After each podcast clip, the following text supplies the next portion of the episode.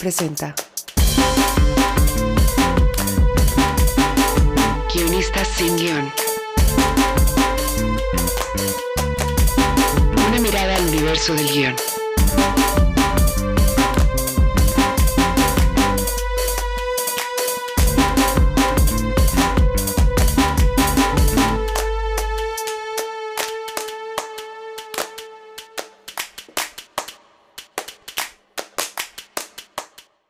Les damos la bienvenida a Guionistas sin Guión. Yo soy Josh Candia y tengo ahorita con- conmigo dos invitados grandiosos. Por un lado está mi querido Adrián García Bugliano. Hola Adrián. Hola, hola Josh, ¿cómo estás? Muy bien, bien, gracias. Y también tenemos a Ramiro García Bugliano. Hola Ramiro, mucho gusto, a ti no te conocía. ¿Qué tal? Encantado, encantado. Gracias. ¿eh? Y bueno, pues invité aquí a Adrián y a, Rod- y- y a Rodrigo porque tenemos un estreno en puerta. Tenemos este ya desde hace, ya ni me acuerdo cuánto tiempo fue, ¿qué sería? ¿Como un par de años? Nosotros, nosotros fuimos los últimos en ser invitados, eso nos, dijeron. Los últimos en llegar a la fiesta de la hora marcada. Eh, que fue esto, yo creo que fue en abril del año pasado. Sí, ahorita como decías, eh, estamos nosotros en, somos parte de, de la nueva generación, o la nueva versión, o el remake, como quieran decirle, de, de La Hora Marcada, esta tan popular serie de los ochentas, este que, bueno, fue, fue como un parteaguas en, en, en México y en Latinoamérica, creo que en general fue muy, tuvo mucho alcance. Y ya tenemos estos un par de añitos trabajando en este, de lo que nos invitaron a trabajar en, en, en la nueva versión. Este, eh, la idea, bueno, por lo menos como me lo contaron a mí, era que querían eh, hacer este remake. Y como la semilla o, o- la, la forma en que nació este proyecto era que ellos abrieron los archivos de, de la hora marcada y vieron, eh, bueno, a mí me invitó Laura Wills, quien, quien me planteó el proyecto y la idea era esta, ¿no? Era, era ver los, los argumentos de varios capítulos de, de- de la serie, de la hora marcada original y rehacerlos. Y era, teníamos completa libertad en cuanto a qué tan fieles queremos en los capítulos, si queremos agarrar la semilla de la idea nada más, etcétera, ¿no? Este, y bueno, si quieren, para empezar, igual ya para agarrar más, más en forma, para quienes no los conozcan, me pueden ver un poco de, de lo que han hecho en su, su carrera ya de, cineastas, por favor. Bueno, eh, mi carrera de cineasta, la verdad, comienza, es un poco lo que voy a decir, que el trabajo que venimos haciendo con Adrián viene como desde los inicios en los que no, no teníamos más que una cámara video 8, ¿no? Y hacíamos cortos y, y happenings, digamos, cosas que nos inventábamos nosotros ahí en, en, vi- en video. Éramos súper cinéfilos, éramos de los típicos eh, chicos que, que se alquilaban muchos VHS, o sea, o VHS, era nuestra afición los fines de semana, otros chicos hacían otras cosas, nosotros veíamos películas o pasábamos los fines de año en vez de saliendo a, a las discotecas íbamos a, ¿no? nos a ver una película de Takeshi Kitano que lo estamos descubriendo en el 92, cosas por el estilo. Recuerdo haber pasado esas noches de fin de año en eso y en un momento no nos sirvió, no era suficiente eso y comenzamos a colaborar, es decir, lo que es escribir juntos, empezamos a escribir en un fanzine, es decir, creamos un fanzine de cine de género, pero una idea de cine de género muy amplio, era un cine de género que lo mismo te metía a Darío Argento que a Hal Hartley, ¿no? O Alex Cox y, y Wes Craven, ¿no? O sea, era como y Alex de la Iglesia, mezclábamos esas cosas. Entonces, Adrián me mandaba sus artículos, o sea, cuando comenzamos a tener una especie de ida y vuelta eh, y nuestra pequeña relación con el cine fue a través del fanzine y empezar a escribir. Y yo me acuerdo que recibía por correo los, los artículos de Adrián y los transcribía. Entonces, esa fue, digamos, un poco la primera colaboración y nuestro primer toque con el cine. Luego yo, posteriormente, eh, fui a estudiar cine a, a Cuba, a San Antonio de los Baños, y ahí Adrián empezó a hacer sus cortos por su cuenta en Argentina, pero a la vez eh, comenzamos a colaborar en, en varias cosas, entre ellas el guion de, de mi tesis, ¿no? que hicimos en 35 milímetros, Policlínico Miserable, y ese fue, nada, el primer trabajo de cine en conjunto, ¿no? aparte de haber hecho algunos cortitos, algunas co- cosas en 16, en, y posteriormente ya se afianzó, digamos, cuando Adrián se decidió a hacer su primer largometraje, Habitaciones para Turistas, es, eh, alrededor del año 2000. Eh, la idea es que fuese un slasher, porque un slasher no se estaba haciendo en Latinoamérica y eso era súper excitante, era el momento de- del renacimiento del slasher, ¿no? Del slasher, con Scream, y a partir de ahí, digo, yo he estado colaborando mucho con Adrián, y, a la vez hemos estado escribiendo guiones para gente como, como amigos como Jorge Molina, Daniel de la Vega y, también, por ejemplo, Patricio Valladares. Y, en un momento comenzamos a co-dirigir eh, varias películas que aparte se fueron sucediendo como de manera bastante rápida y, cada cierto tiempo nos, volvemos a juntar, ¿no? Igual rara vez hay un proyecto, digamos, en los que Adrián no sea mi, mi, consultor, ¿no? O, a la inversa, en el que yo le mando notas sobre su proyecto. Y nada, últimamente ya venimos colaborando en diferentes, de diferentes maneras, ¿no? Igual me parece que el guion para la hora marcada es el primer guion que hacemos como en conjunto de manera como muy fuerte desde hace mucho tiempo, ¿no? Entonces, bueno, yo luego he dirigido alguna película por mi cuenta y he trabajado y sigo trabajando como asistente de dirección y, guionista para otros directores. Creo que Ramiro ha, sintetizado todo bastante bien, sí. Eh, la verdad que es una colaboración eso que empezó en los 90, empezó con, ¿no? con este, este fanzine, con esta, esta pasión un poco ahí por el tema de la incipiente crítica de cine, ¿no? y luego nos llevó a, ir colaborando, digamos, eh, para mí, eh, digamos, Ramiro todavía, bueno, tenía alguna, alguna llegada ahí con alguna cámara, camarita, primero y luego ya en la escuela de cine haciendo sus, ejercicios y, luego su tesis. Eh, yo la verdad tardé unos cuantos años en, lograr tener como ¿no? Como algún recurso ahí como para poder filmar y entonces me, empecé a dedicar un poco más, a concentrar un poco más en la escritura, ¿no? Eh, y bueno, creo que en algún punto ahí era un, era un poco una influencia el tema de nuestro, nuestro padre, era profesor de guion también. Eh, entonces, bueno, había como ciertos tips o ciertas cosas ahí que nos pasaba. Tampoco se ponía a darnos clases, pero... Perdón, le, robábamos los libros también.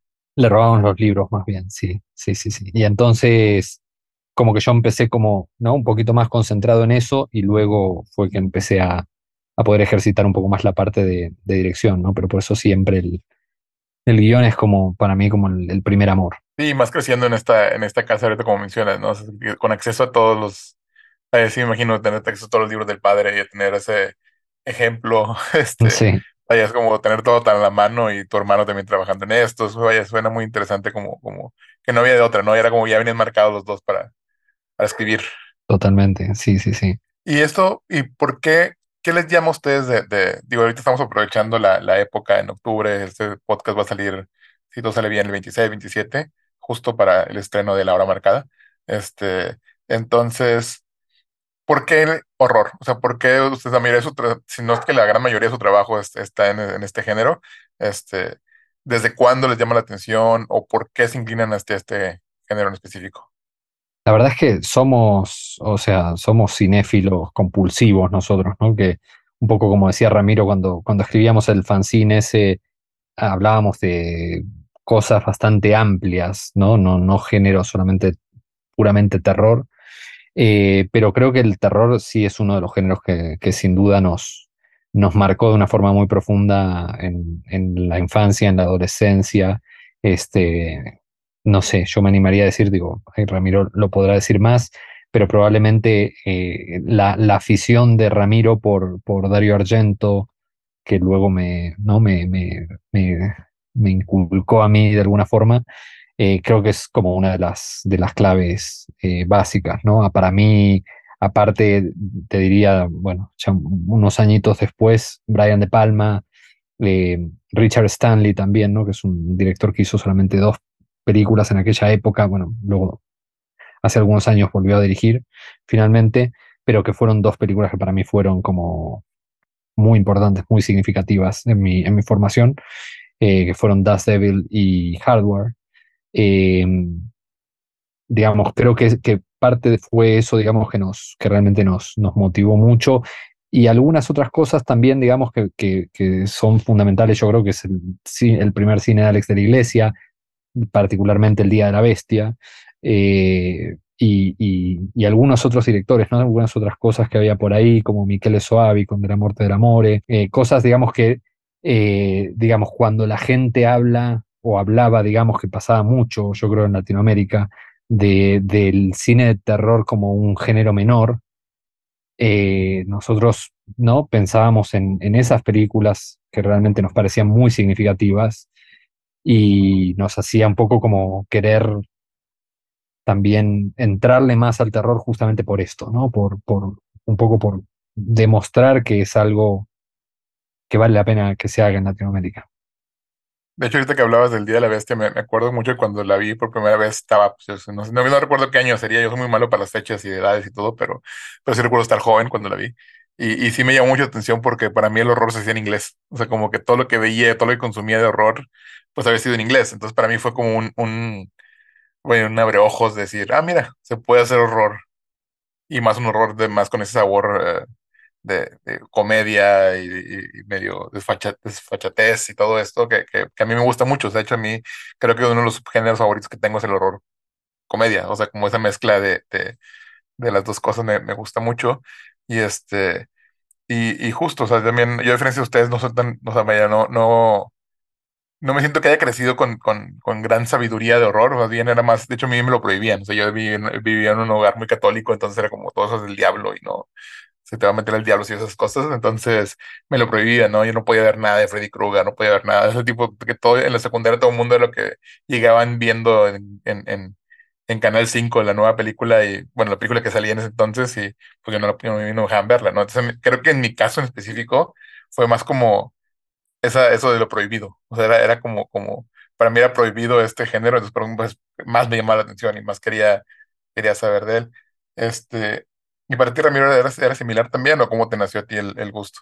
Es súper paralelo. Antes de entrar en el tema de cómo surgió y por qué, digo, me, me, está haciendo, me estaba haciendo acordar, dije, claro, nuestra relación con lo que es el, la, la letra escrita es muy... Nosotros nos intercambiábamos libros, pero me estoy acordando, por ejemplo, en el verano del calculo, que del 93. Adrián se había comprado Parque Jurásico, que la película no había salido todavía, y ese verano nos leímos el guion, perdón, guion, eh, la novela de Michael Crichton eh, juntos. O sea, yo leí un capítulo, él leí un capítulo, o sea, nos, nos relacionamos directamente con eso, ¿no? digamos también con, con el tema texto, y es gracioso que, lo digas porque un poco más tarde, cosa de un año más tarde, cayó en nuestras manos el guion del Día de la Bestia que no se había eh, rodado. Estaba un año de rodarse el Día de la Bestia y tuvimos el gran privilegio, de la misma manera que habíamos leído Jurassic Park, leer el borrador previo del Día de la Bestia que tiene cosas excesivas que nunca llegaron a la película y tiene otro final y cosas por el estilo. Y era Alex de la Iglesia con su guionista Jorge Guerrilla Echevarría yendo de productora en productora y yendo a ver quiénes producía, producía justamente esa locura, ¿no? Entonces nosotros siempre lo vimos de esa manera, era, bueno, es que esto es posible y siempre la conexión con Alex de la Iglesia, además de la calidad de las películas, era ese discurso, ¿no? O sea, es posible hacer otro cine. O sea, en México no existe ese problema porque el género nunca ha sido tan mala palabra, tal vez de otra manera, pero en España era como muy underground y hacía un montón que no se estaban produciendo cosas y, es eso, las películas con, de terror, las películas fantásticas, las películas con acción, nadie las estaba haciendo y Alex de la Iglesia se mandó a hacerlo eh, todo junto, ¿no? Todo, todo combinado y con, con, comedia. Entonces el terror viene también de las lecturas, o sea, viene de las lecturas eh, y de las películas que nos contaba nuestro padre, ¿no? Nuestro padre súper cinéfilo, entonces me acuerdo de eso, que yo estoy convencido que una de las películas que nos contó fue Looper. Adrián, ¿te acuerdas que nosotros luego en el podcast nuestro hablamos de Looper? Recuerdo la secuencia esta de la chica cayendo por la, por la ventana Looper, Looper, la de Michael Crichton. No, Looker, Looker. Looker, siempre me pasa lo mismo. Looker. Sí, sí. Me voy al futuro. Looker. Entonces, la, lo de la modelo cayendo y reventando el auto, recuerdo esa escena contada por tu padre en la mesa, ¿entiendes? Y finalmente luego vimos, luego vimos Looker y luego nos sentábamos, de, de, estar cada uno con el celular, como ahora pasa con, con todas las familias, lo que hacemos es que nos sentábamos y nos poníamos a leer eh, cuentos de Poe o, el terror de Machen. Entonces, ese era un poco el, el ambiente. Y aparte, a nuestro padre no le encantaba el cine, pero a nuestro padre y nuestro abuelo les encantaba el género de terror. Nos contaban cuando, cuando en la ciudad de la que eran, aquí en Tucumán, daban las películas de William Castle, tipo de Tingler, y aparecían realmente las, los, los efectos que aparecían fuera de la sala, en los esqueletos, todos los gadgets esos, entonces, eh, él era muy fanático de eso y tenía material. Había, por ejemplo, un, un cómic eh, de adaptaciones de Poe hecho por, por Bernie Wrightson y todos estos grandes autores que nos lo veíamos mil veces, o el libro mítico, que yo ahora logré conseguir una copia del Making of the Alien, ¿no? Entonces nosotros, esas historias contadas y esas cosas leídas eran casi previas a luego poder sumergirnos nosotros y que también tenía un, componente de prohibido sumamente excitante. Yo creo que sin ese elemento de prohibido, el terror pierde, o de transgresor, el terror pierde sentido, ¿no? O sea, lo que, lo que estamos navegando con Adrián mucho es cuando nos sentamos o queremos hacer ahora un nuevo proyecto, es bueno, esto es lo que se está haciendo. Suponemos que hay mucha gente que está, está haciendo como cine de terror más safe, un poquito para toda la familia, y lo que pretendemos es, bueno, a ver qué es lo que no está haciendo nadie ahora eh, y qué es lo que es un poquito arriesgado de hacer, ¿no? Todo, todo a lo que nos acercábamos del terror en aquella época, gran parte tenía un punto de peligro. De la película de Amityville hasta la matanza de Texas era todo como, hey, estoy consiguiendo esto, estoy agarrando esto y me estoy yendo a mi casa a verlo. Entonces, todo ese, para mí tiene mucho que ver con el deseo. Y tú dices que a ti no te dejaban ver películas de terror, a Wes Craven no le dejaban ver películas de, de terror, luego a Paul Schrader no le dejaban ver películas porque decían que eran obscenas, y ese fue el resultado, ¿no? A veces esa cosa ahí de peligro y de prohibido, pues es súper estimulante. Y de hecho, dijiste algo muy, muy interesante, es como, no lo había, no había puesto a pensar, es cómo se hace terror en estos tiempos donde ya todo es más cuidado, más sanitizado, como que ya no se, no sé, siento yo que no se están atreviendo tanto, ¿no? O sea, que cada, que todo lo que sale en, en bueno, obviamente, el cine, siempre hay un cine más underground, más independiente, que siempre está, hay cosas muy interesantes, pero antes las películas que, que las películas grandes de, de terror, o sea, las que todo el mundo vimos, pues también tenían siempre ese, ese toque mm, filoso, ¿no? Ese, ese toque de, de, peligro. Y siento que ahorita los, los horrores actuales, pues están todavía más, más suavecitos, ¿no? O sea, creo que no están tan, tan intensos. Este, ¿cómo, ¿Cómo ven ustedes este panorama o cómo, cómo, cómo hacer para que no te, no te importe tanto el, el, el, para sí que la cultura de cancelación o, o, que te puedan hablar, vaya, cómo transgredir sin ofender, porque también de repente es algo muy importante, ¿no? Porque hay, una, hay, un, hay unas cosas que transgredes y puedes llegar a ofender personas, pero a lo mejor al final vale la pena si, si cuentas algo. Sí, eh, el tema es que creo que creo que hay una confusión, me parece un tema que es muy complejo, yo creo, ¿no? Este, pero el otro día estaba, estaba en un museo viendo una eh, un texto de una artista colombiana, Débora Arango, y ella decía una cosa que a mí me parece muy interesante, que es la moral y el arte son dos cosas muy distintas. O sea, no, no me parece, o sea, yo siento que es así, ¿no? no uno no tiene que estar eh, tratando de, de mostrar cuál es la moral o qué es lo bueno o qué es lo correcto a través del arte. El arte es un poco, ¿no? Para interpelarte, para, para justamente cuestionarte un poco tus, este, dónde estás parado y el terror particularmente, ¿no? Entonces, creo que hay un tema ahí, digamos, que, que por ahí se confunde las ideas que uno puede tener, ¿no? La ética o la forma de ver el mundo personal de uno con ciertas cosas incómodas, con ciertas cuestiones que uno eh, puede poner ahí, ¿no? Si uno pone un personaje muy antipático haciendo cosas muy antipáticas, eh, ese personaje no, no, no está reflejando necesariamente las, las ideas, las convicciones del artista, digamos así, que es un poco pretencioso, ¿no? del escritor o del director. Eh, y me parece que hay una incapacidad cada vez mayor de, de diferenciar eh, una cosa de la otra. Me parece que eso es un problema, ¿no? porque lleva una especie de, de, cosa un poco chata donde ¿no? este, te muestran una cosa y es automáticamente es eso y no, no algo un poco más profundo, no, no, hay capacidad un poco ¿no? de, hurgar un poco y encontrar realmente otros sentidos, otras cosas. Eh, y es una pena. Y en el terror, por ejemplo, es una cosa que creo que, que nos está trayendo bastantes problemas. Digo, porque uno ve y probablemente en su background, en su vida, a lo mejor él tenía algunos problemas y tenía algunas cosas cuestionables, pero yo veo, por ejemplo, la obra de alguien como Lucio Fulci y digo, si Lucio Fulci hoy se planteara, eh, no voy a hacer esto porque no, es, no, no, lo van a ver bien, la verdad no existiría nada de su, de su obra como director de terror, ¿no?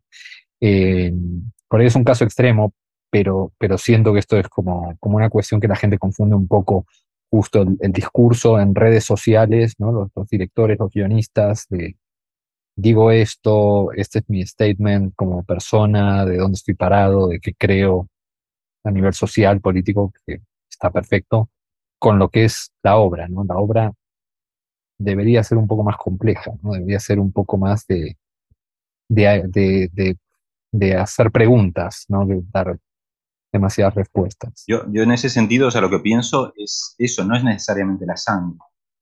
Es decir, la sangre eh, sigue habiendo mucha sangre. Uno mira la, la, última película de Scream, hay un montón de sangre, le meten 80 puñaladas a todos los personajes, no muere ninguno. Entonces, sigue habiendo mucha sangre, sigue habiendo muchas heridas, pero no hay consecuencias, no me duele. No me duele cuando muere un personaje. Si es que llega a morir, no me muere, muere el personaje secundario que, acaban de presentar. Entonces, ¿de qué me sirve esa mucha sangre? No, no me está, dramáticamente no me está dando nada.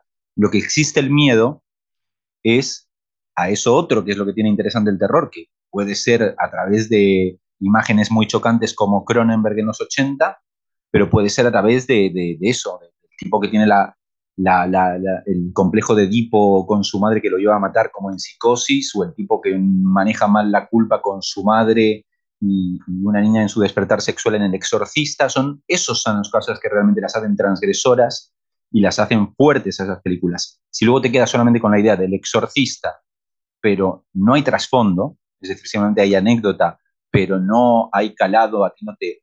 El exorcista te impacta mucho, y sobre todo en aquella época en la que el cristianismo tenía mucha más fuerza, impactó mucho porque la gente le tocó en algo personal, más allá del vómito verde. El tema es que ahora esta corrección política o el no querer ofender a nadie es que tampoco quieres, en el fondo, que nadie se implique mucho con la película. E ese es el problema. Hay películas buenas, pero eh, eh, estamos entre la cosa de el, si vas a hacer una película que sea como un gran fan house, hazla como Sam Raimi hizo Evil Dead 2. Es decir, él hace el gran fan house. No hay ningún subtexto, es una, un ride de diversión, locura, comedia y sangre. Perfecto, pero si no vas a hacer algo medio pelo, en el que es todo sin consecuencias, todo el rato, es un problema. Y luego está eh, gran parte de lo que se conoce como elevated horror, que es, te voy a mostrar todo muy chocante, pero todo muy tongue in cheek, como fíjate que nos estamos cagando de risa, fíjate que esto lo estoy haciendo como un guiño a no sé qué.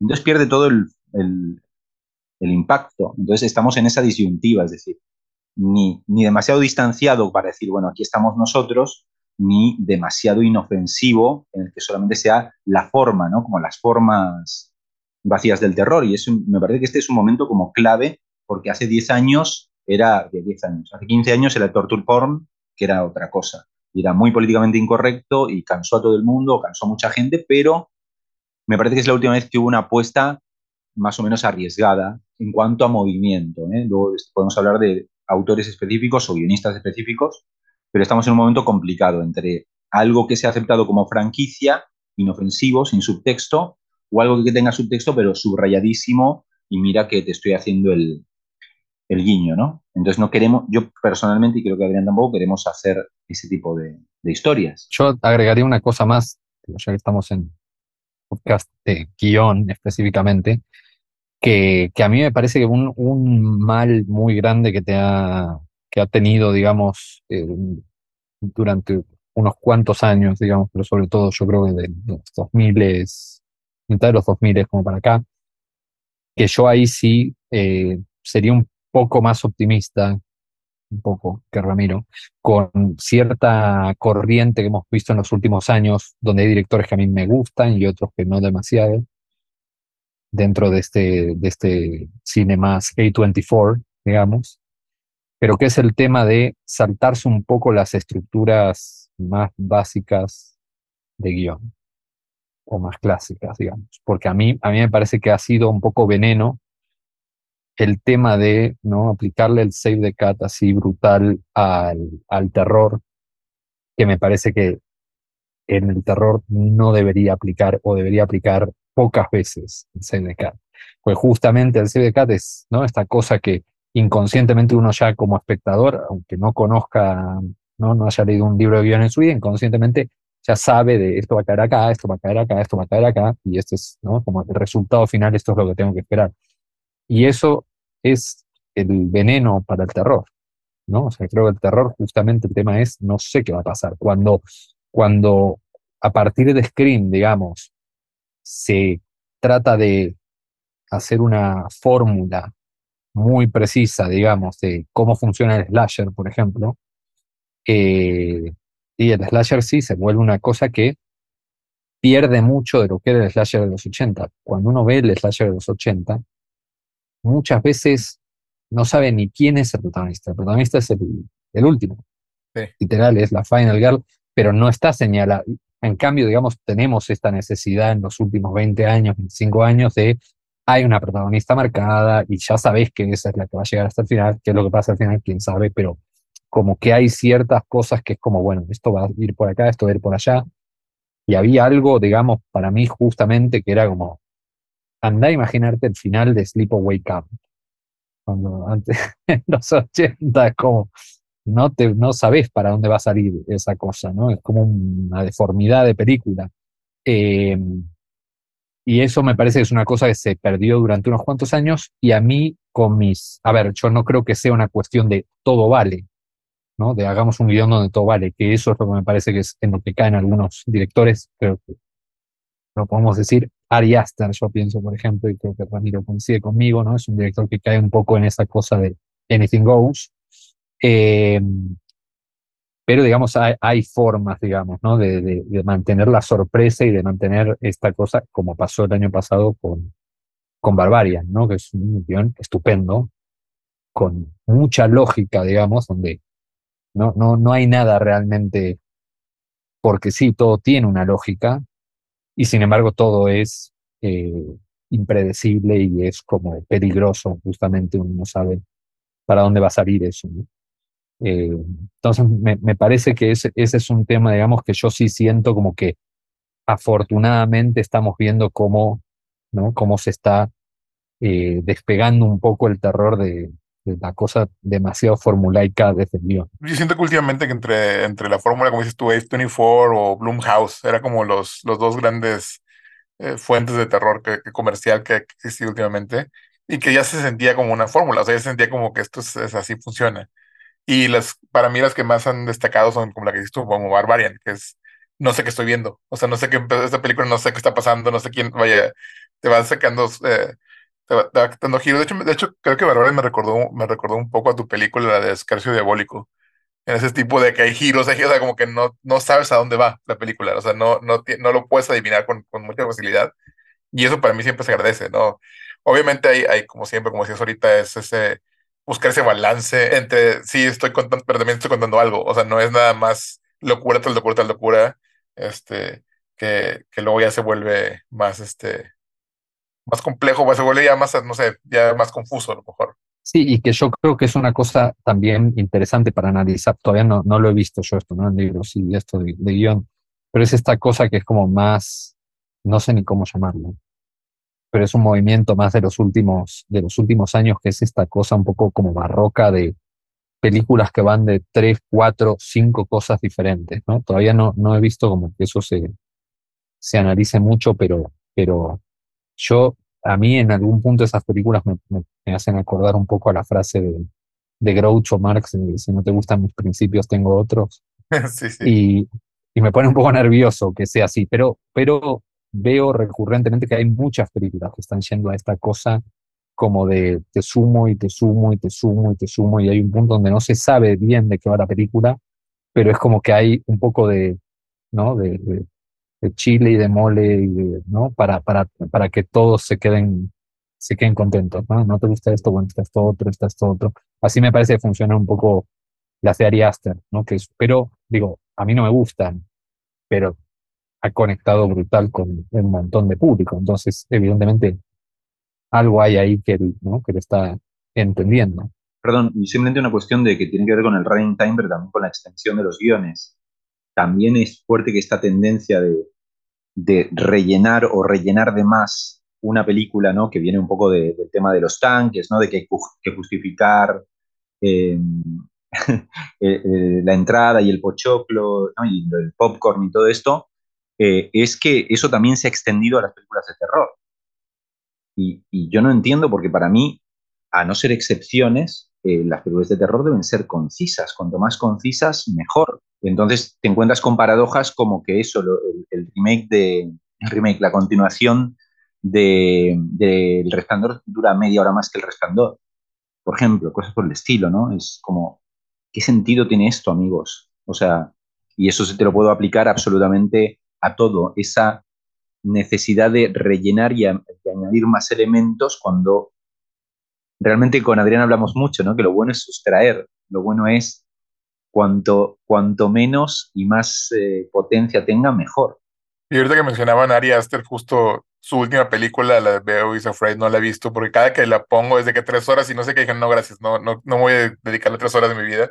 Y eso que, que, que, me gustaban mucho los películas anteriores, vaya, sí, sí me gustaba el cine, pero justo, o sea, se sintió ese exceso ya de, de, pues yo creo que es este, este ego de autoral, tal vez, no sé, de decir, yo puedo hacer lo que yo quiero y voy a contar todo lo que yo quiero y y pues bueno, sí, pero no. O sea, yo cada vez, cada que veo una película que dura una hora y media o menos, no tienes idea cómo le agradezco. Es como que por fin, sí, sí le quiero poner play ahorita porque no le quiero dedicar dos horas a dos horas y media a algo que no, que se pudo haber contado en menos. O sea, siempre es muy obvio que, que, que, muchos, como dices, están infladas, están, están nada más para justificar el, el tiempo. Hay, una, hay un ejemplo que no es estrictamente terror, pero que para mí, lo hablamos con Adrián, es Stand By Me. Stand By Me dura una hora y media.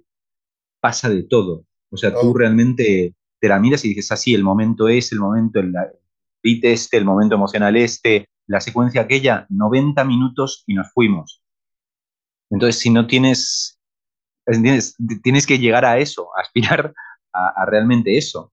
y encima es una adaptación, o sea, tienes que llegar a, a esa síntesis que, que, todo funcione. Total, y, uno, digo, como guionista entiende, ¿no? La dificultad que tiene eso. O sea, como tener todos esos bits, todas esas cosas que funcionen, ¿no? En tiempos acotados, o sea, porque sí, claramente, digo, si tenés eso, 10 horas para hacerlo, sí, vas a poder sacar todo, pero hacer eso en ese tiempo, la verdad que sí es una proeza del, guion, ¿no? ¿Y cómo se acercaron ustedes, volviendo un poquito al tema de la hora marcada, eh, el, al episodio que les tocó? O sea, ustedes según les fue igual que conmigo de que les dieron como una lista o los que quedaban de, argumentos potenciales, eligieron ustedes y de ahí se echaron a volar su imaginación o cómo fue? Nos dieron literal, como acabas de decir, lo que quedaba. Ya, ya, era como rascar el fondo. No, no, nos dieron como cuatro o cinco, tengo que decir. Nos dieron como cuatro o cinco. Sí, no, no estuvo tan, tan.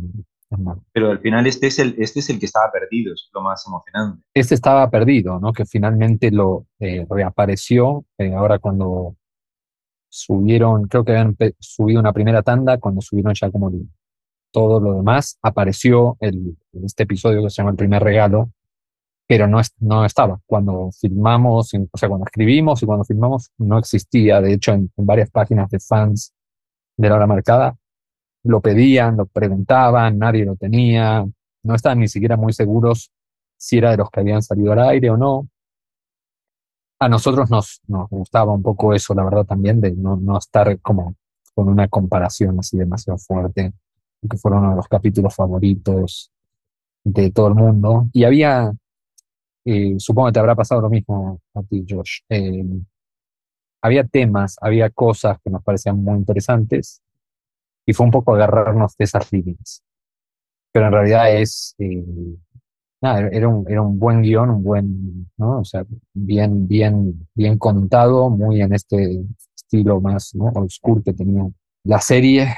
Guillermo Juan Herrera, si lo estoy leyendo, pues no, no lo recordaba, él era el guionista de, de El primer regalo y la verdad que nos, de hecho hay, un, hay una referencia ahí, hay, hay un Guillermo en el guion, este, como referencia a él, y nos parecía muy interesante el guion, pero realmente la idea fue volvernos un poco locos, la verdad, o sea, hacer una cosa que fuera lo que teníamos ganas de hacer.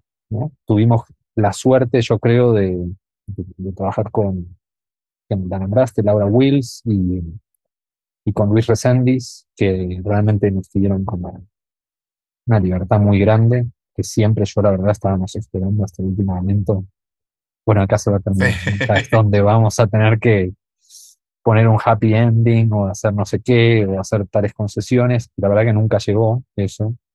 Hicimos un capítulo eh, que yo creo que es fuerte, rudo, es eh, muy, muy sucio, muy eh, desasosegante, ¿no? Y la idea era un poco eso, ¿no? O sea, hacer algo que fuera, eh, que, no, que no tuviera concesiones, digamos, justamente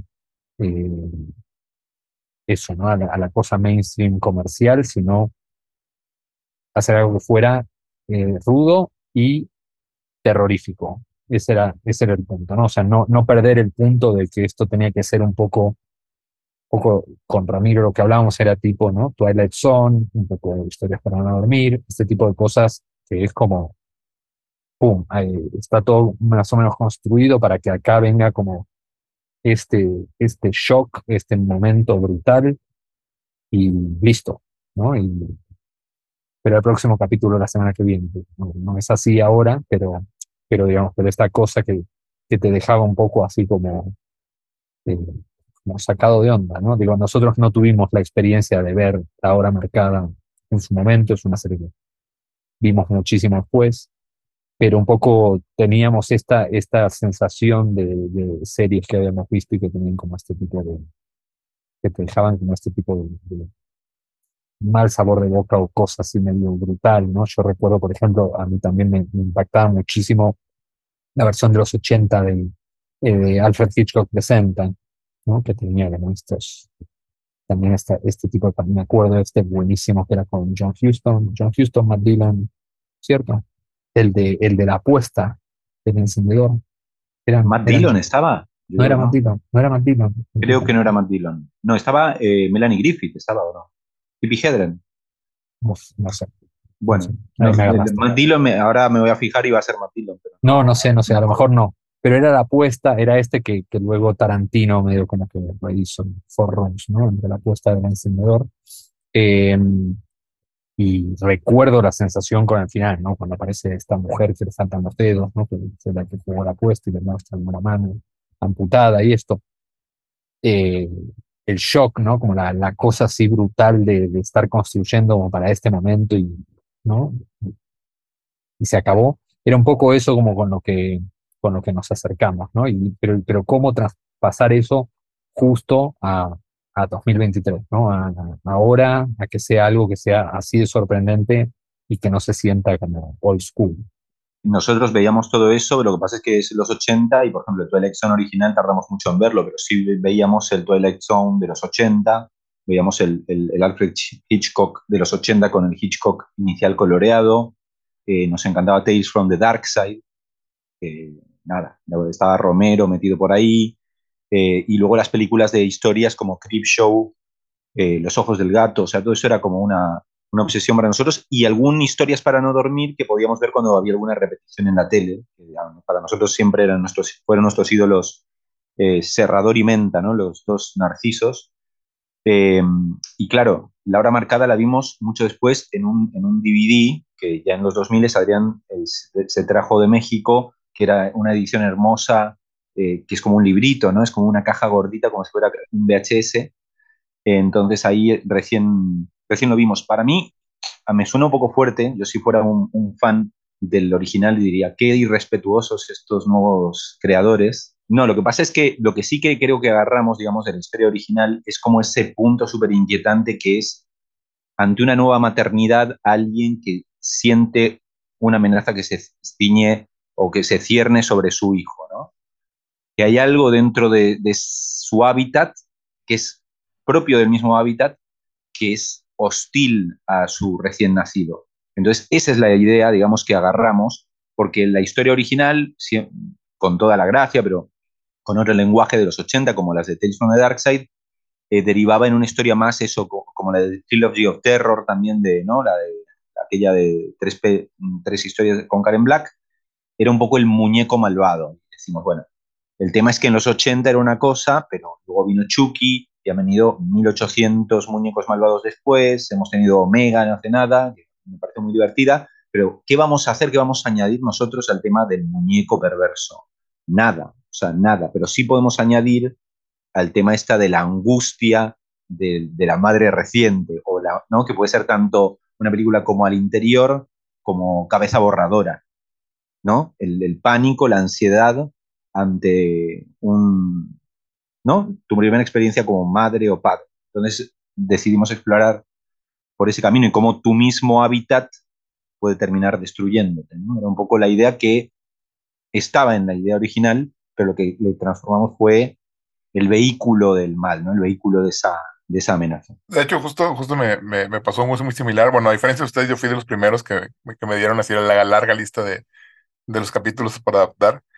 Y a mí el que más me llamó la atención es uno que se llama Smoke. Que es, era, es un capítulo, digo, como, como, todos, muy ochentero, porque era la contaminación y era, era este hombre atrapado en un búnker. Eh, porque la, porque la, la contaminación ya está tanto que, que había matado a todo el mundo y, y, y estaba este hombre encerrado. Entonces lo único que tenía adentro era este mundo, era un mundo de fantasía creado por computadora, porque en ese entonces no existía la realidad virtual. Entonces, entonces fue para mí fue muy divertido como, como agregarle este sensibilidad eh, más de nuestra época. O sea, justo como decías ahorita, el traerlo a esta época, agregar los, vaya, los toques que, que, que tenemos ahora, eh, tanto tecnológicos como tal. Pero justo eh, tocó en mi caso muy específico que pude como, como trabajar algo que traía adentro, que era el encierro por COVID, ¿no? Entonces, porque justo era cuando todavía estamos, creo que todavía estamos en la colita del COVID, por, algo, por ahí andábamos todavía medio encerrados. Entonces, como que me sentía muy identificado con esa historia de un personaje encerrado y que no podía salir de, ese lugar. Y como, como poco a poco vas perdiendo la, la, la, la conciencia, te vas perdiendo eh, ahí adentro y buscas una conexión, y etcétera. Me fui más por ese lado, eh, más que por obviamente el lado de contaminación, etcétera, etcétera, porque pues no, no, es diferente a, a, esa época. Pero, pero también creo que es algo de ahorita que mencionabas de qué van a pensar los fans. Me gustaría pensar que todos hicimos el intento de, de, de conectarlo a la época actual y, conectarlo a, a, nuestras sensibilidades, a nuestros miedos actuales, todo, todo, todo, ¿no? Que ese es el, para mí el, el, horror siempre es un reflejo de su época, siempre es un reflejo de, de, de lo que estamos viviendo y cómo vamos cambiando, ¿no? Entonces, pues esperemos que quienes nos vean lo puedan disfrutar como lo que es, ¿no? Es un homenaje, nunca, nunca vamos a decir que somos mejores o peores. Este, la, la que me toca a mí, la de, la de Smog, la, la escribió y la dirigió Juan Mora Cattle, que es uno de los que más, creo creo entender que fue los que más capítulos hizo, ¿no? Este, no es de los famosos, no es de los que la promocionan acá mucho como Guillermo del Toro y todo eso, pero, pero vaya, fue uno de los más que más trabajaron en, en, en Hora Marcada. Este, y la verdad estoy muy, muy, muy emocionado que ya por fin vaya a salir. Quiero ver que, cómo quedó, no he visto nada. O sea, yo entregué el guion y ya no. Fui un, un par de días al, al, set a ver cómo estaba. Eh, mi capítulo lo, terminó dirigiendo Lex Ortega. Entonces, eso también hizo que cambiara muchísimo eh, por la estética de Lex. O porque originalmente al escribirlo yo lo tenía más como en un mundo más eh, Apple, ¿no? O sea, es como un mundo más todo moderno y todo limpio y todo cuando entró Lex dijo que pues, le interesaba más otro, otro tipo de estética, entonces fuimos más como al una casi cyberpunk 2000 eh, era retro, ochentera, moderna, está, está muy, muy, muy padre, me gustó mucho cómo quedó.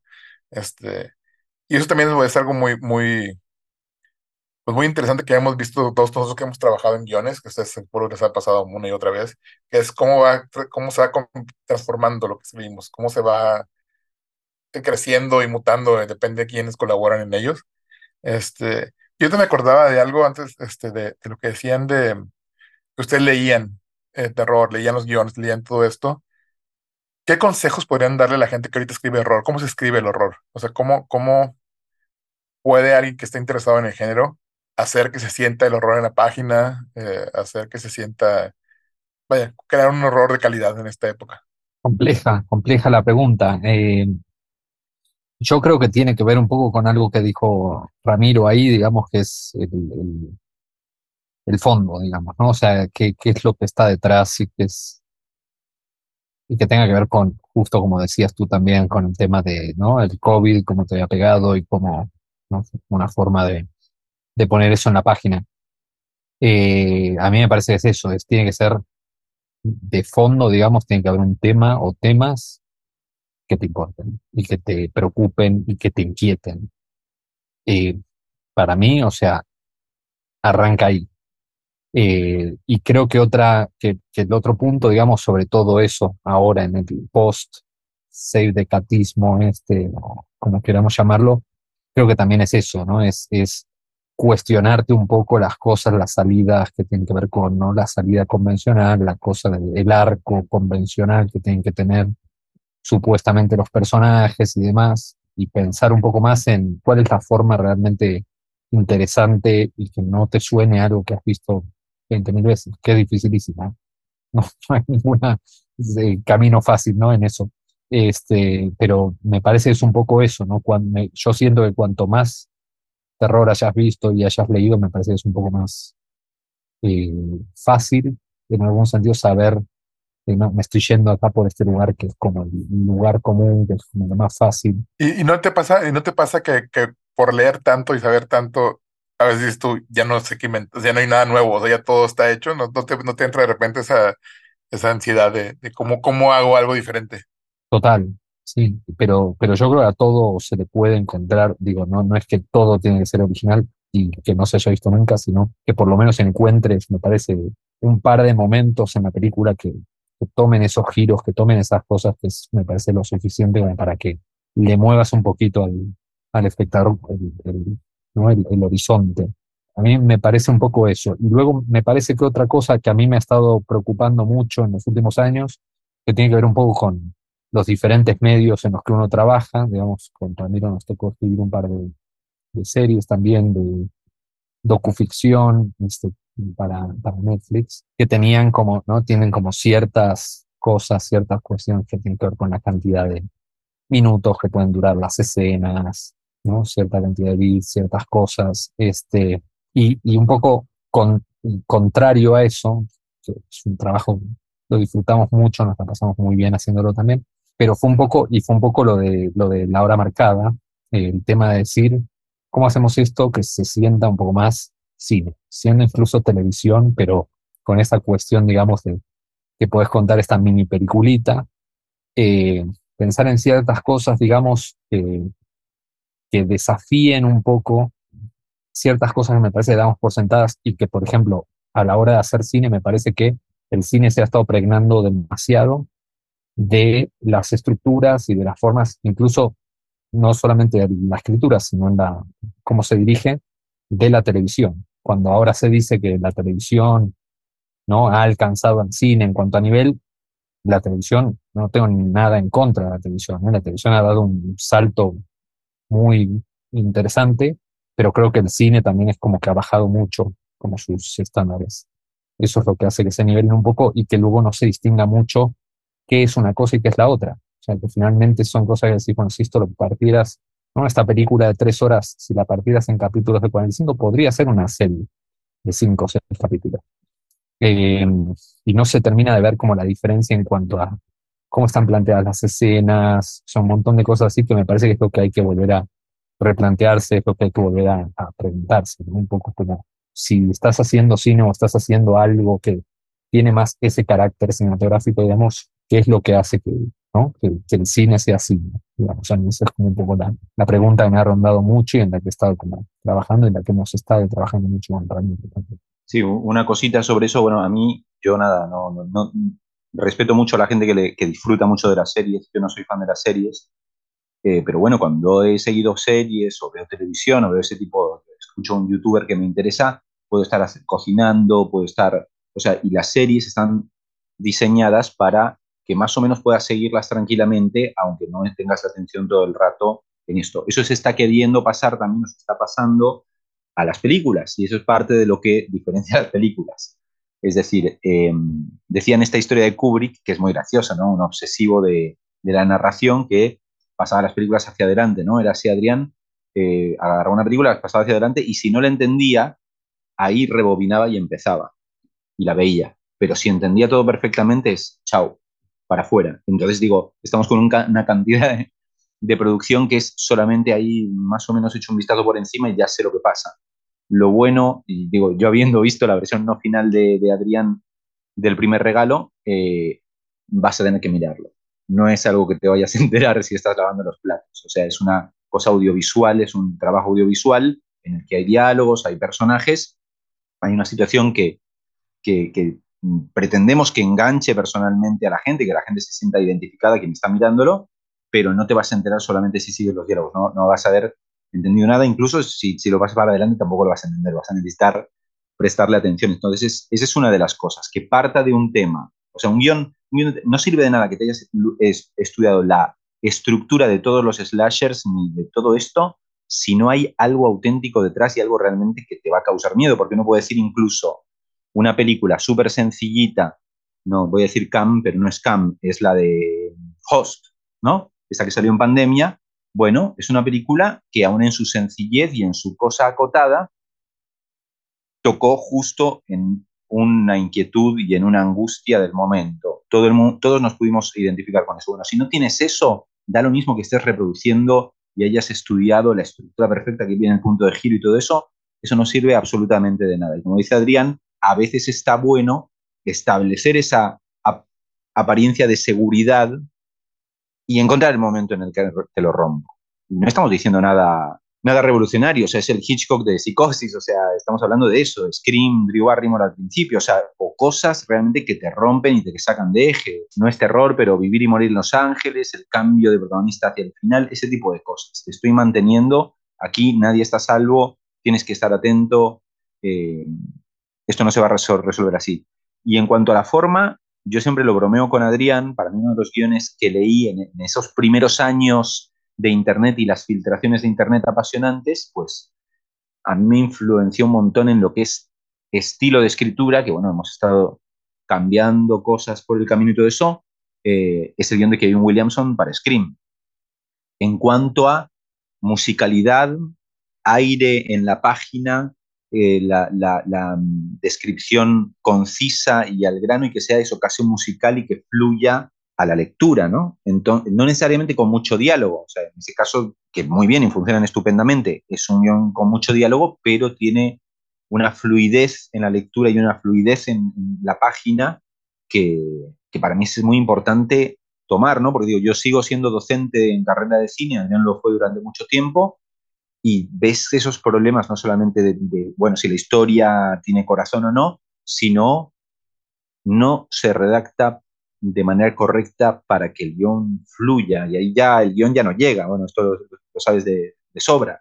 Si el guion es farragoso de leer, a por mucho que la idea sea muy buena, no, y sobre todo siendo algo de género. Sí, o sea, de forma tiene que tener corazón y tiene que tener algo que te, que te impacte y que te movilice a ti. Y si te moviliza a ti, va a movilizar a más gente. Y en segundo, el tema de hacer una escritura fluida, con aire y que, que te vaya arrastrando, ¿no? como dos tips eh, básicos. Hace poco, ya para ir cerrando, eh, me, me, hicieron una pregunta que me gustó mucho y ahora las quiero hacer ustedes. Imagínense que se topan a alguien que va saliendo así tipo del bosque, que jamás ha vivido en la sociedad y nunca ha visto una película de terror. ¿Cuáles dos películas de terror se les pondrían así como para que, mira, esto, es como que abra los ojos, se le expanda, le, le, le vuelve la cabeza por completo? ¿Cuáles serían las dos películas que ustedes elegirían para esta persona que jamás sabe lo que es el terror? Ramiro, vas vos. Me está tirando al frente, yo voy a ir con clásicos. Yo, yo es que estoy también en un momento en el que, como estamos hablando de cierta uniformidad en la narración, que no es todo, pero es mucho, eh, me estoy yendo mucho a los clásicos. Entonces yo arrancaría con los clásicos, porque por ahí si le pongo eh, La Casa de los Mil Cadáveres, pues ¿no? esa persona se vuelve a la naturaleza rápidamente. No, no, no, me pondría nada así como demasiado extremo. Le, le, le, buscaría una narración más clásica. Y yo a mí se me ocurre Freaks, que, es nada, una hermosura y aparte es en, principio primitiva, pero es como muy, una historia muy, muy con mucha fuerza y que realmente te, te impacta y que tiene mucho, mucho que ver con, con, los dilemas del ser humano. Y luego otra en esa misma onda, yo te diría dos de mis películas favoritas, ¿no? Onibaba, de Kanito Shindo. Yo empezaría con eso. Yo sé que Adrián por ahí le pondría algo, algo mucho más intenso, pero no, no responderíamos por el bienestar de, esa pobre persona ¿no? que quiere integrarse a la sociedad. Yo, yo creo que también, yo creo que también me, me mantendría eh, previo a los 70, porque si no, creo que lo podemos volver loco demasiado rápido. sí, eh, yo creo que también me iría por un par de clásicos ahí. Eh, te diría Creature from the Black Lagoon, que me parece una hermosura de película, una película muy, muy bella. Y ya si nos ponemos un poquito más duros, llegando a los 60, este, te diría una película que yo descubrí este año y que para mí es así como siento ya que debe estar en el canon de los clásicos del terror y no entiendo por qué no, no está, que es Il Demonio, la película italiana de, de principios de los 60, este, de Brunello Rondi, este, que me parece una buena introducción ya como para, como para que luego pudiera ver algo más de, del cine contemporáneo de terror. Muy bien, yo, yo me había ido más, más, más como, más clásico y más, más, este, más básico. Y lo primero que mi primer instinto había sido el exorcista, pero dije no, porque el exorcista tiene que tener este contexto religioso. Vaya, como que dije, a lo mejor no es tan, tan directo. Y mi segunda opción fue tiburón, porque creo que esa es como, vaya, aunque no creo que es un tiburón, te va a dar miedo, te puede enterar, aunque mucha gente diga que no diga que es horror, para mí sí es horror, porque tiburón es, una, es un creature, sí, feature, este, pero, pero para mí era como que, ah, bueno, el miedo básico y aparte es una gran película. Entonces, esa vez fueron mis respuestas. Es, es, interesante porque es eso, me estás diciendo de los códigos y qué, qué nivel de lectura, yo creo que sería complicado, pero a lo mejor hay una película un poco posterior, yo que sé, Suspiria, intentar con Suspiria, que es más estrictamente visual, pero yo creo que también podríamos causar daño, no sé. Pues bueno, les quiero agradecer por, por haber estado aquí conmigo y así, no sé si quieran cerrar con alguna, algún consejo para los guionistas que nos escuchan de... De, de hecho, antes de cerrar, me, me acabo de acordar de algo que quería preguntarles. Eh, ahorita que mencionaban todo esto de romper eh, estructuras y, salirse de todas formas todos, ¿qué consejo le darían para la gente que quiere escribir así, pero luego se topa con, con o sea, vaya, ¿qué hacen con sus películas? Porque después se topan con ejecutivos que van a decir, esto no tiene save de cat, o esto no tiene un protagonista claro. O sea, vaya, es lo que siempre nos hemos topado todos, ¿no? Siempre queremos hacer un pequeño cambio, una pequeña innovación, te topas con la gente de dinero que pues no quiere arriesgarse en lo más mínimo. Entonces, ¿qué, opinan al respecto? ¿Qué consejo les dan? A mí me, a mí me parece que ahí lo que hay que tratar, sí, es eh, tal cual tratar de ir con ejemplos de éxito, casos de éxito, donde encuentres cosas que puedan respaldar un poco ese tipo de decisiones un poco más extremas. ¿No? De decir, bueno, pero mira que en estos últimos años han pasado estas cosas, ¿no? Yo me sigo, me sigo, o sea, sigo, te, no es fácil, ¿eh? igual, no es fácil sacarlos de esa, de esa cosa. Yo sigo teniendo discusiones acá en, acá en México donde me siguen diciendo justamente que el slasher los terrores humanos, eso no, que acá a un mexicano le gustan las cosas sobrenaturales y yo, ¿no? Es como, bueno, pero ya, ¿no? The, Purge, Scream, eh, incluso digo Halloween que tiene el elemento sobrenatural, pero es más de, te mete una cuchillada que de, ¿no? De cosas que vuelan y fantasmitas. Digamos, todo, todo este tipo de películas, Terrifier, o sea, todo, todo este, este tipo de películas es como, y normalmente la respuesta sigue siendo, bueno, pero eso, o sea, ya cuando, cuando se quedan sin ese argumento, es como, bueno, pero acá en México no, o sea, no para películas mexicanas. Y ahí viene la pregunta, es, ¿pero qué película mexicana se hizo así que no haya funcionado? Y no saben qué contestarte, evidentemente porque no hay, no hay ninguna. Eh, pero me parece que hay que, o sea, es, eh, yo creo que sí hay que intentar con, o sea, de a poquito, aunque sea, hay que intentar que los guiones que uno presenta tengan algún elemento un poquito subversivo en ese, en ese aspecto, porque creo que es la única forma de ir cambiando ¿no? ciertos paradigmas, ciertas cosas. Creo que si nos quedamos con que, bueno, no, porque el Ejecutivo no me va a escuchar, eh, creo, que creo que es como derrotarnos nosotros solos, ¿no? Me parece que hay que, hay que plantear esa batalla tanto como podamos. Yo creo que al principio siempre te va a costar eh, y lo bueno es hacerlo igual. Es decir, cuando estás, eh, eres joven y estás arrancando, Evidentemente intenta aprender lo más que puedas, toma todos los tips necesarios para hacerlo lo mejor posible, pero ahí arriesgate a tope, digamos, porque tanto Adrián cuando hizo habitaciones para turistas, en Argentina era muy mala palabra el terror, en esa época se hacía lo que se venía a decir nuevo cine argentino, que era cine contemplativo medio, de, medio de, heredero de Kaurismäki, eh, de Kaurismäki, ¿no? De Kaurismäki de Jarmusch, era como Jarmusch tardío, y eran personajes mirando al vacío y estando tristes y teniendo diálogos absurdos, y eso era lo que se llevaba en Argentina y era como, el terror era totalmente impensable hacer un slasher bien identificado, ¿no? Y un poco también lo que nos pasó con mi corto policlínico en Cuba era eso, estábamos en Cuba y supone que teníamos que hacer algo que tuviera alguna carga dramática, más eh, mm, social o... y no es que tengamos nada en contra de, ese tipo de cine, pero lo que nos parecía excitante era hacer esto otro. Eso era lo que era realmente. Al principio vas a encontrar un montón de resistencia y luego la gente realmente te va a llamar para hacer cosas por esa lo que has hecho con tu visión y sin transigir, digamos. Y Adrián, digamos, aún hoy a mí me pasa y a Adrián le pasa más que a pesar de tener toda esa trayectoria y demostrar que esas cosas funcionan, siempre hay que discutirla película a película. Digamos, a no ser que seas Ari Aster y puedas poner el pene gigante en, la habitación porque ya tienes banca, eh, vas a tener que defender cualquier, cualquier cosita, pero también hay productores, digamos, que tienen como un conocimiento más profundo del género y en esos casos es mucho más fácil. O sea, hemos trabajado con todo tipo y Adrián ha trabajado con más, se ha encontrado gente que viene con esa idea cerrada de es, que esto no funciona. Bueno, con Adrián nos reíamos mucho porque nosotros estábamos empezando a hacer cosas de terror en español em, a, inicios de los 2000 y en, en, España había empezado a salir la cosita eh, del terror, pero se consolidó con nosotros. En esa época nosotros ya estábamos con habitaciones para turistas, ya estamos todo eso, y a partir de ahí todo el mundo empezó a hacer terror. O sea, no es comercial hasta que es comercial. La comedia eh, irreverente en España no estaba de moda hasta que salió El Día de la Bestia y salió Santiago Segura, y ahí ya estuvo de moda y ahora sí es. Entonces, hay que trabajar para romper esa, esa resistencia, que es lo que seguimos haciendo, ¿no? Y procurando hacer. Pues bueno, ahora sí, muchas gracias. Ramiro. Muchísimas gracias, Josh. Muchas gracias. Muy, muy linda esta charla. Eso es hermosa y, mucha mierda para ti, para nosotros y todas las implicadas y los implicados en, la hora marcada, porque la verdad creo que va a estar muy, muy bueno. yo chequeé ya el trailer con mis hijos, que son adolescentes, que son el target, y les encantó, así que vamos a ver si cómo lo percibe el público. Sí, sí, tiene, tiene, muy, buen, tiene, muy buen trailer. tiene con qué, tiene con qué. Bueno, tenemos muchas gracias Emiliano, nuestro productor que estuvo aquí con nosotros. Eh, y nos pueden seguir en redes, en Instagram, como Colab Historias. Y esto fue Guionistas sin Guión y nos vemos en el siguiente. Gracias. Colab presentó Guionistas sin Guión. Una mirada al universo del guion. Diseño sonoro y edición. Emiliano Mendoza.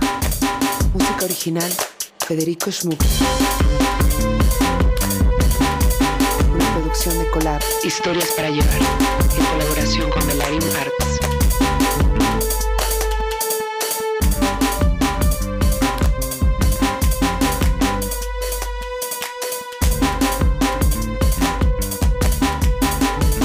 Presentado por Karim Valecillos, Josh Candia, Alo Valenzuela, Antón Goenechea y Jorge Michel Grau.